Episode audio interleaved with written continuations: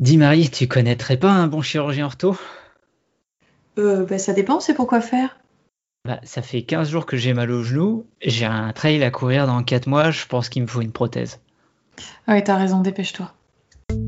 Bonjour. Ou bonsoir. Bienvenue sur Le Temps d'un Lapin, le podcast qui parle de la kinésithérapie, du soin et de la science. Mais pas trop longtemps, juste le temps d'un lapin.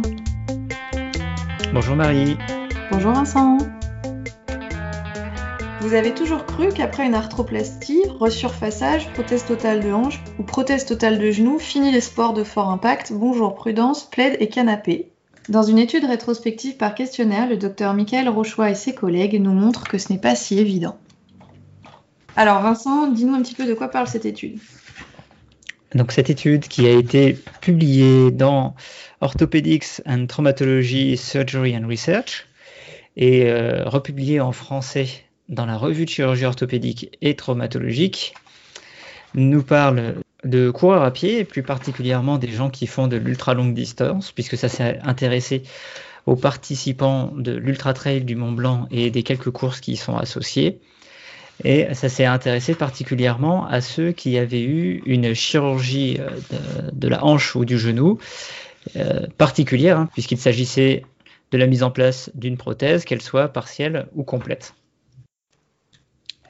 L'Ultra Trail du Mont Blanc, c'est cinq courses avec des dénivelés proprement indécents, hein, si je peux me permettre depuis mon, petit niveau de course à pied.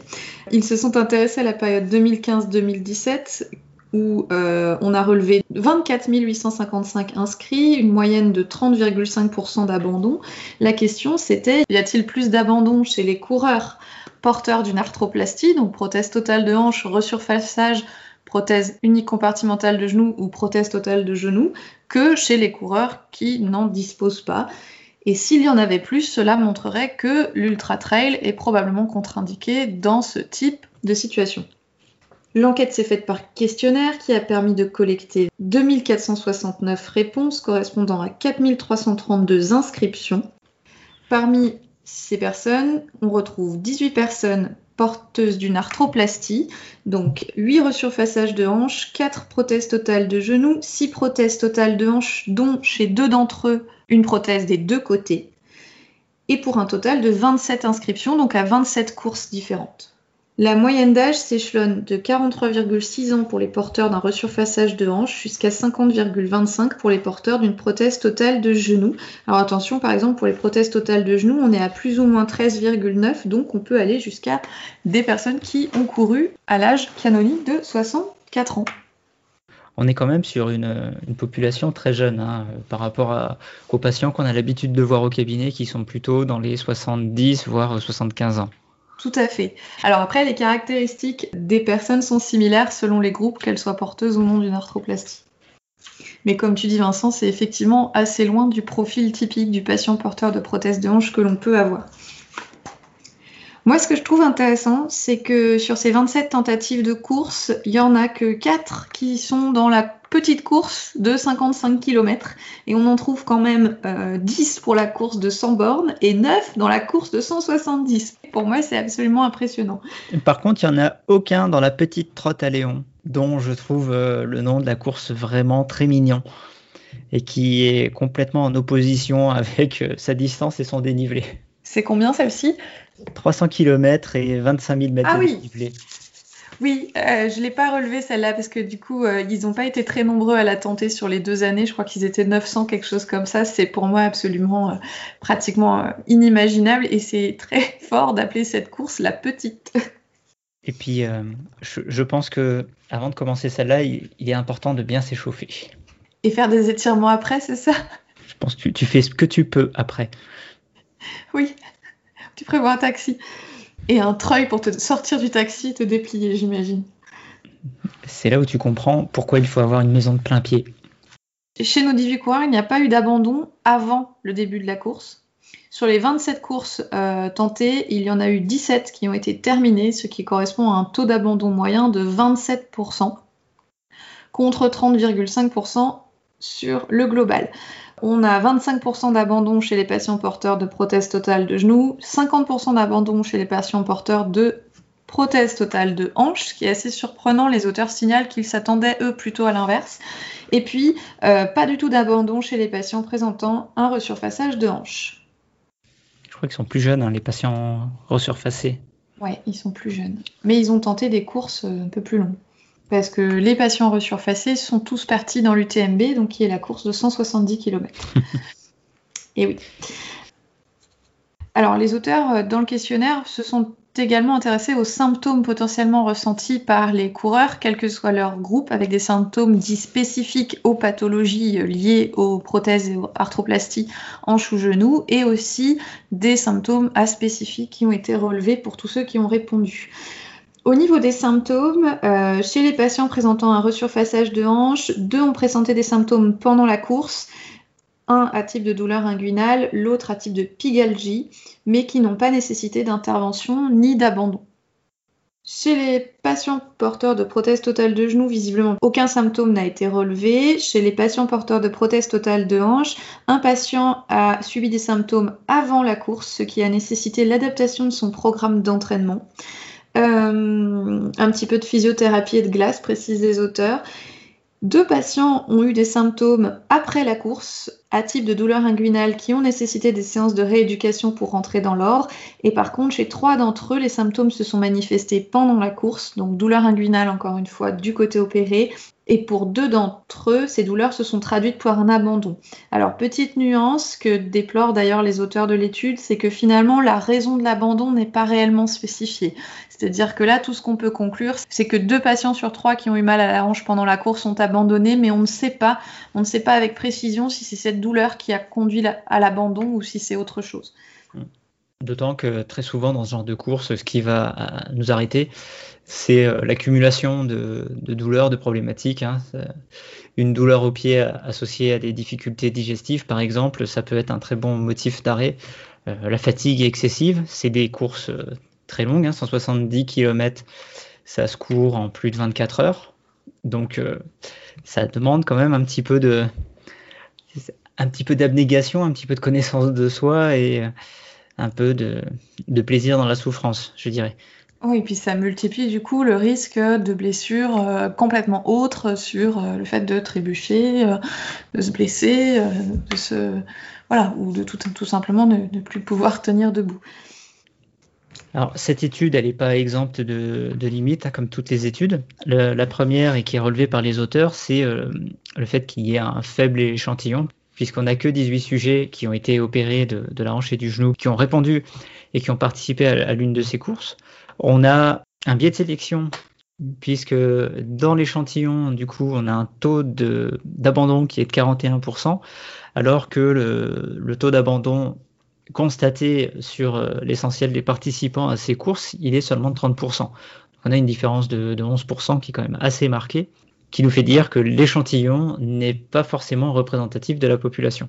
Et puis le taux de réponse qui est de 17%, qui est euh, normalement suffisant pour euh, étudier une population de cette taille, mais encore une fois, est-ce que, les biais de sélection qui ont déjà été évoqués ne viennent pas influencer le résultat de cette étude?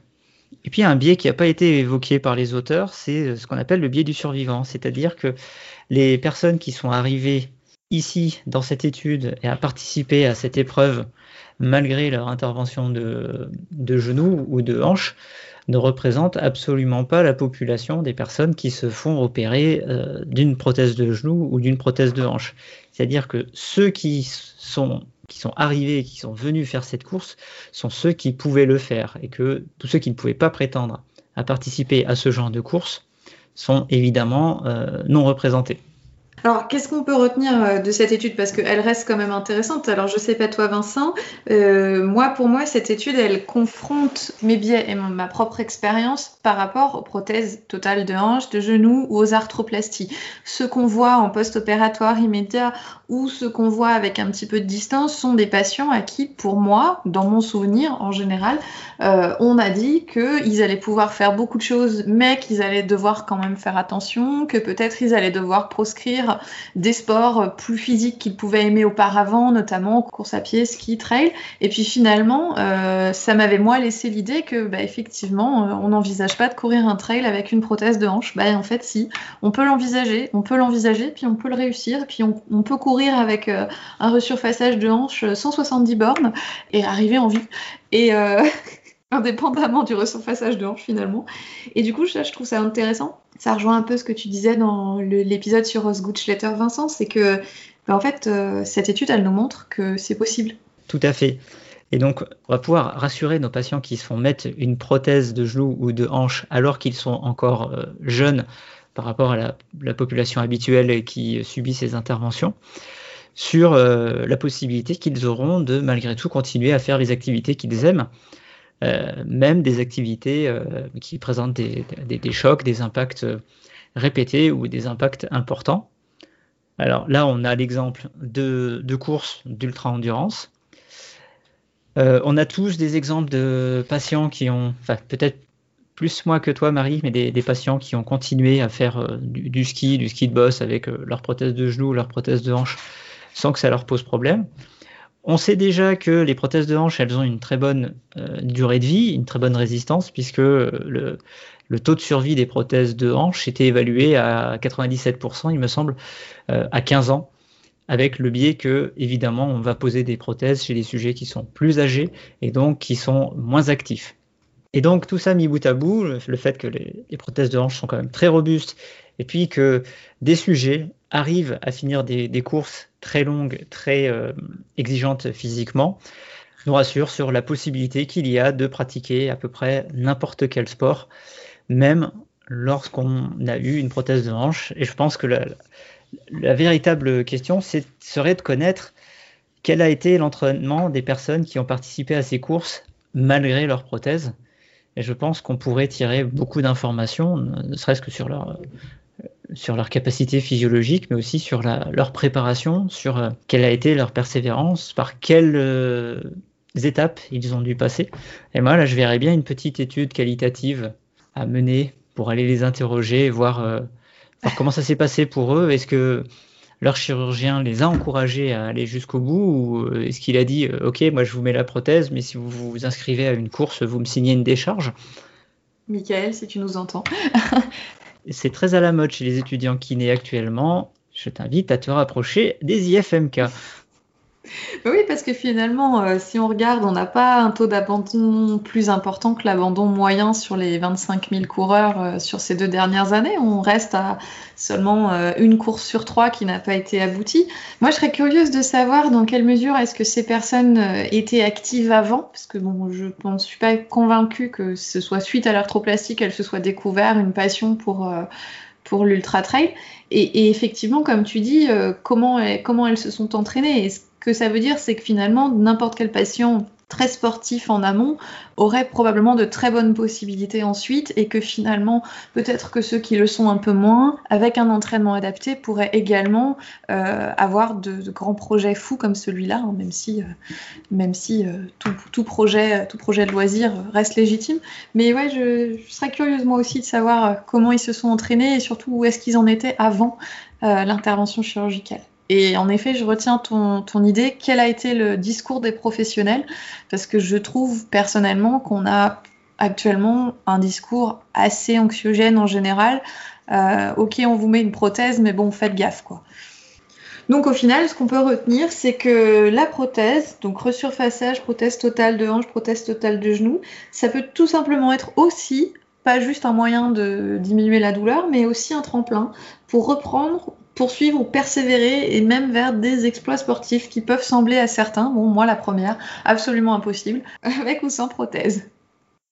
Bon en tout cas on vous remercie de nous avoir suivis pour ce petit épisode euh, feel good et optimiste. et on vous dit à très bientôt. Sur le temps d'un lapin.